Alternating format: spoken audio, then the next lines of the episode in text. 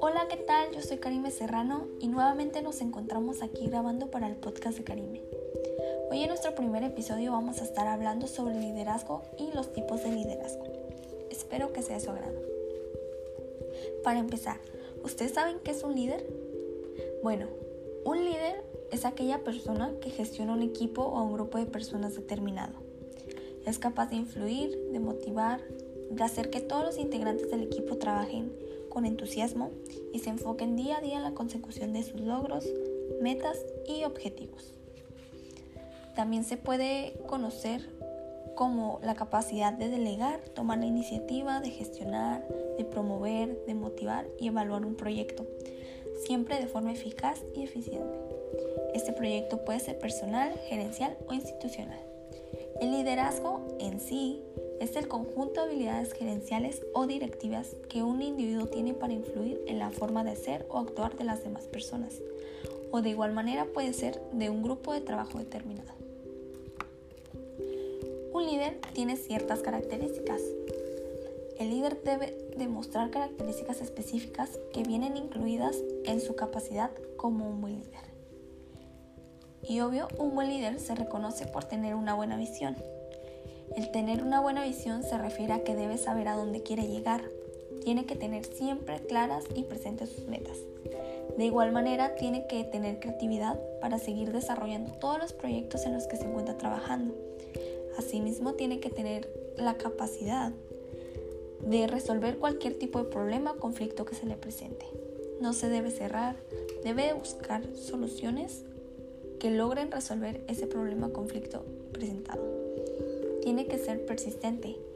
El ser persistente se refiere a que no tiene que rendirse al primer error o en la primera falla bien. Tiene que seguir esforzándose para mejorar eso, porque bien dicen que de los errores se aprende. El tener un buen ojo para el talento también es una característica muy importante de un líder, ya que debe saber seleccionar a su personal porque son los encargados de sacar adelante el trabajo proyecto. El ser persuasivo es una característica muy importante del líder, ya que debe tener presente cualquier líder esta característica. Debe saber convencer o llegarle a las personas para que éstas lo consideren su líder y lo sigan. Por eso se considera un líder, porque cualquier persona es capaz de seguirlo. La humildad es otra característica que no debe faltar nunca en un líder, ya que un líder debe aceptar cuando se equivoca o comete errores. Asimismo debe saber aprender de ellos sin buscar algún otro culpable sabiendo que él fue el que tuvo la culpa. En los tipos de líderes, bueno, tipos de liderazgo tenemos diferentes. Existe el tipo de líder autoritario, el líder democrático, líder timonel, líder coach. Eh, asimismo está el líder visionario, líder afilativo y el líder delegativo. El líder autoritario se refiere más que nada a un líder que se basa en recompensar o bien castigar a sus empleados para obtener la máxima autoridad. Asume la responsabilidad de la toma de decisiones, controla, dirige y motiva siempre a sus empleados o bien a sus seguidores. El líder democrático es el que toma consideración siempre la participación y la opinión de todo el equipo de trabajo. Promueve la comunicación y transparencia de todos y motiva a sus compañeros siempre. El líder timonel pues es una manera de líder que fija un rumbo fijo siempre, monitoriza hasta que se cumpla toda la misión y los miembros consiguen la efectividad y productividad del líder por la imitación. En imitación se refiere a que los empleados siempre siguen al líder, hacen lo que él para conseguir los mismos resultados o incluso mejores. Líder coach es aquel que utiliza las técnicas de coaching para perfeccionar a su equipo. Encamina a su equipo a que se cuestionen todo y el desarrollo personal y profesional de cada uno. También está el líder visionario. Este es capaz de empujar masas a través de su entusiasmo por una gran idea. Alinea todas las necesidades de la empresa mientras desarrollan al máximo potencial de cada persona. Este explota todas las ideas de sus empleados, hace que saquen su máximo potencial, tanto de ellos como hace que exploten todo el potencial que tiene la empresa o el proyecto en el que están trabajando. El líder afilativo es más que nada el eslogan de este tipo de líder, es como primero las personas. Ese es su eslogan de ley de este líder afilativo. Eh, al decir primero las personas como eslogan, pues por ende se entiende que su equipo es lo primero para él. Se toma en cuenta toda opinión y juicio de su equipo. Los resultados siempre son excelentes, ya que la comunicación y la motivación nunca falla en el vínculo emocional. Siempre crean un vínculo emocional muy fuerte con todos los integrantes del equipo. El líder delegativo, pues también es conocido como líder life fighter que significa que deja hacer. O sea, es un tipo de liderazgo en el cual el líder le otorga total libertad a su equipo. Cada colaborador conoce sus responsabilidades y se le permite hacerlas a su manera. El líder solamente interviene cuando es necesario, cuando se presenta un problema que no tiene solución ahí mismo con los empleados. Es cuando interviene el líder.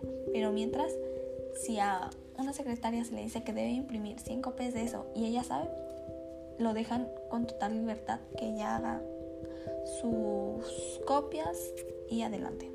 Se les dice una vez cómo trabajar, se les explica, pero ese tipo de líder los deja crecer a su manera. Bueno, de igual manera existen diferentes enfoques en cuanto a cómo se debe liderar a los equipos de trabajo ya que existen infinitos y son muchos los autores de los que han ido aportando estos últimos años diferentes perspectivas y herramientas de esto. Si analizamos todos y cada uno de ellos podemos llegar a una conclusión. Bien dicen que el café no para todo vale. ¿O cómo es? Que el café para todo no vale, algo así. En otras palabras, esto quiere decir que a unas personas no les vendrá bien un estilo y a otras al contrario, les irá mucho mejor con ese estilo. Por eso se deben de usar los diferentes estilos de liderazgo.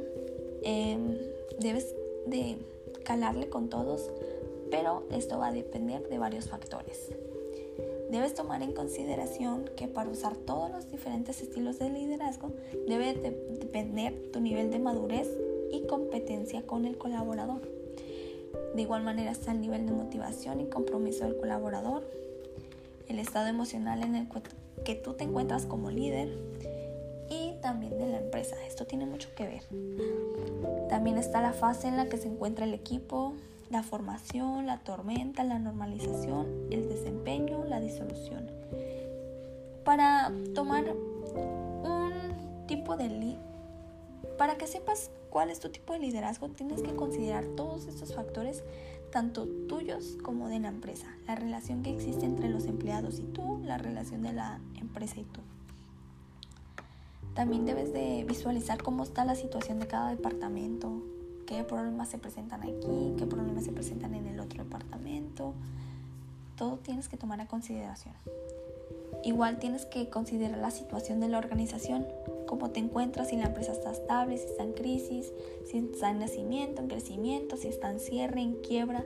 Debes de analizar cualquier punto estratégico que te ayude a seleccionar tu tipo de liderazgo para que selecciones el mejor y con eso logres llevar tu empresa proyecto a la cima. En función de todas estas variables, un líder debe adaptarse a un estilo de liderazgo u otro. Por eso es necesario o te recomiendan siempre que realices diferentes muestras, o sea, que le cales con diferentes tipos de liderazgo. Si te gusta la comunicación con tu equipo, cálale con uno. Si te gusta tener un orden, si te gusta llevar el control siempre, pues enfócate en tus empleados, decirles qué hacer, regañarlos, bueno, no regañarlos, más que nada motivarlos si hacen el trabajo bien, premiarlos o castigarlos con diferentes cosas. Si a uno hace su trabajo muy bien, lo premias, si el otro se equivoca, pues que note que al otro lo premiaron para que él se motive a crecer más.